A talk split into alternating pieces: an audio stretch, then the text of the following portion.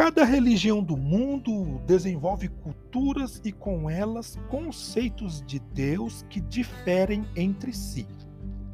Para os africanos, que em geral têm culturas primitivas, Deus é identificado com forças espirituais ligadas às forças da natureza, espécie de espíritos denominados orixás.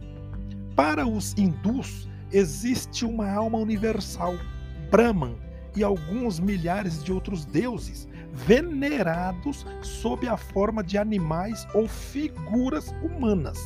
Já o budismo, nascido na própria Índia, não reconhece um deus nem fala de deuses.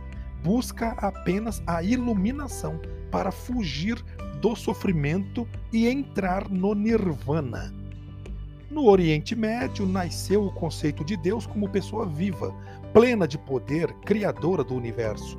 O povo de Israel chamou-o de Yahvé, aquele que é, e o identificou como libertador e salvador do povo.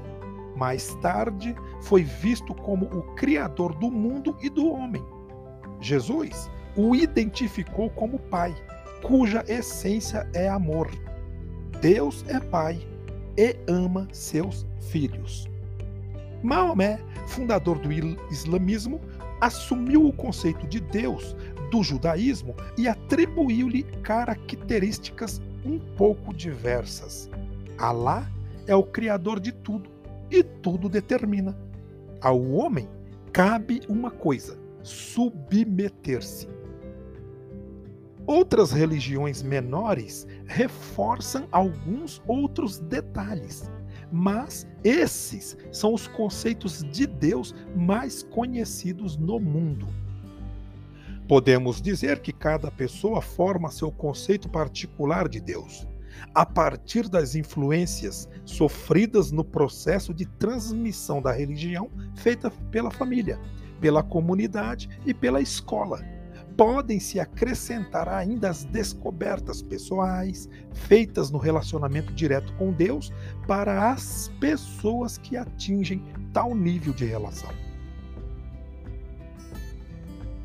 Nas relações religiosas estão envolvidos a pessoa, a natureza, os outros e Deus. Não só as pessoas podem transmitir-nos algo de Deus, mas também a própria natureza, a obra de Deus, pois nela podemos perceber a Deus por aquilo que ele fez e faz ainda hoje.